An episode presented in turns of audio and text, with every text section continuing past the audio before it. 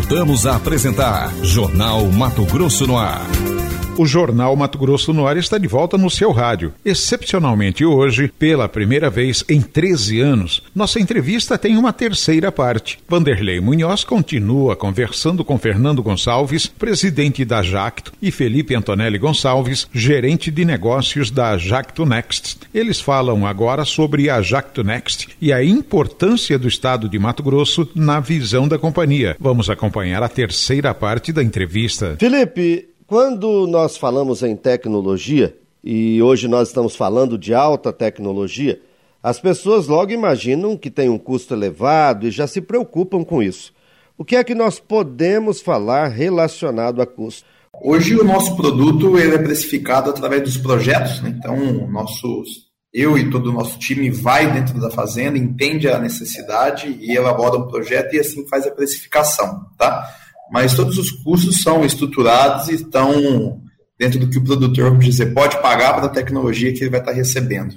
Então nós podemos dizer que o resultado que se alcança acaba pagando o projeto? Com certeza, o que a gente procura entregar, vamos dizer, o ROI, né, é um retorno muito atrativo, né, para esse investimento que faz dentro dessa área nossa específico do Ecos, em telemetria. O produtor consegue economizar desde abastecimento, né, otimizando isso as rotas de aplicação de insumos, até diminuir a rotação do motor da máquina para estar tá entregando a mesma qualidade daquela aplicação, consumindo mais é, menos combustível, né? E ainda isso tem uma pegada relacionada à sustentabilidade, né? Estou economizando alguma coisa fóssil ali que de determinada forma é necessário o controle.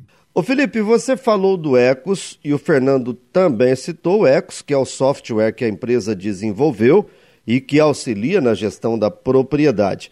Esse sistema já é usado por algumas propriedades aqui em Mato Grosso, né? Como, por exemplo, as fazendas do Grupo Amage, é isso, Felipe? Hoje, quem utiliza esse software nosso no Mato Grosso, além de diversos clientes que a gente tem no estado do Mato Grosso utilizando máquinas e agricultura de precisão nossa, nós temos a MAGE, temos o Grupo Bom Futuro, o Grupo LOX e entre outros grupos também que estão aí em fase de prospecção e fechamento conosco nessa nova área de serviço. Zé Vanderlei, muitas vezes o pessoal que quer começar, você não precisa pegar e, e colocar em toda a fazenda. Você pode começar com uma prova de conceito, que a gente chama. Então ele pode pôr em algumas máquinas, alguns produtos para ele testar, ver se ele, tem, se ele tem certeza. Aí, a hora que ele vê os ganhos que ele pode ter, aí ele pode ampliar se ele quiser. Então, é uma forma de fazer, vamos dizer o seguinte, um, um test drive de uma forma mais, mais pé no chão, mais consistente, mais segura.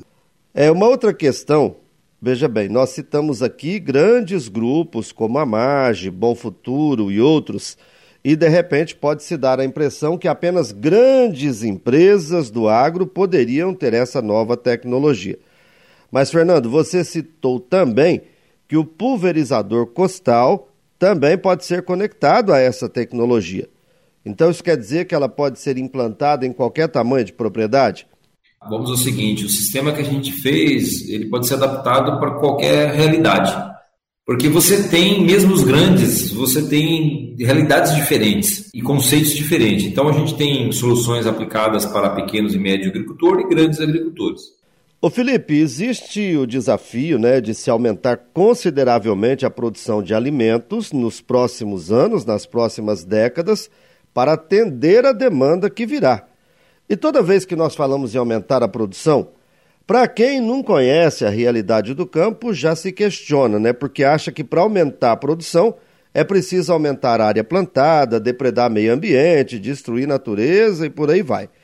Fala para nós de que forma que esse projeto pode contribuir e também sobre esse desafio, porque no, muitos né, não entendem que é a tecnologia que vai permitir aumentar a produção consideravelmente, significativamente, sem precisar aumentar a área plantada. Legal, Vanderlei. Com a implantação de uma telemetria na gestão da fazenda, além de você ter o controle real das operações de forma online, você também consegue ter rastreabilidade do que você aplicou, né? Saber a data que eu apliquei, a quantidade que eu apliquei, se é realmente daqui naquele lugar havia necessidade de eu realizar, da gente realizar aquela aplicação. Então, isso está muito no conceito em produzir mais com menos, né, dentro daquela mesma área. E com os dados apurados depois, o produtor consegue quantificar né, o que, que ele teve de, de benefícios fazendo esse controle e, tomando essa decisão através de dados. Vanderlei, a gente tem, é, assim, existe muita imagem sobre esse assunto de sustentabilidade e a experiência nossa que a gente tem, por exemplo, no Mato Grosso, é que a grande maioria dos agricultores, eles são preocupados de uma forma legítima com a sustentabilidade. Isso a gente vê não só no Mato Grosso, mas de norte a sul do Brasil. Obviamente que tem algumas coisas fora, mas assim, é uma minoria. E uma coisa muito interessante com a digitalização, com um software como esse, é que isso permite você perenizar, perenizar a sustentabilidade. Porque o agricultor, se ele quiser, ele pode usar todos esses dados para ele mostrar como é que, como é que ele está indo. Então a gente acredita que no futuro, todo agricultor que exporta, ele vai ter que ter isso obrigatoriamente, não nosso, pode ser de qualquer outro, porque é uma forma dele mostrar conformidade com uma postura em relação à sustentabilidade. E o benefício que ele vai ter disso, além da sustentabilidade em si, por exemplo, a gente fala de produtividade, né? Muitas vezes, como as operações no dia a dia são muito, muita operação que se faz, seja numa fazenda pequena ou grande, às vezes ele não sabe direito, o agricultor, quanto, por exemplo, que tem de utilização de uma máquina. Aí, de repente, você vai ver, de 8 horas por dia, ele só está usando 3 para a máquina trabalhando de fato. E depois você começa a ver com coisas simples, como por exemplo pulverizador de ponto de abastecimento, etc. De repente esse 30% ele vai para 70%. Aí é onde você tinha três máquinas, você pode ter duas ou uma. É, então tem muitas oportunidades de ganho, especialmente para aquele agricultor que conhece a operação dele, porque ele começa a enxergar melhor, com mais detalhe, raio-x da informação pequena e da grande.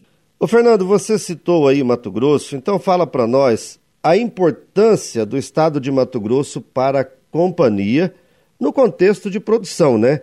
Nós somos um estado que produz muito em quase todas as áreas, que exporta muito, é um estado campeão em quase tudo no que produz, no que planta. Como é Mato Grosso para vocês? A gente costuma falar que o Mato Grosso é o, o pessoal fala o seguinte, que, que o Brasil é o celeiro do mundo, né? E o Mato Grosso é o coração desse celeiro aí. Então, Além de você ter muita área, e aí muita área ainda para você produzir em pastagem, né, que é uma coisa é, fantástica, o empreendedorismo do Mato Grossense é uma coisa fantástica, né?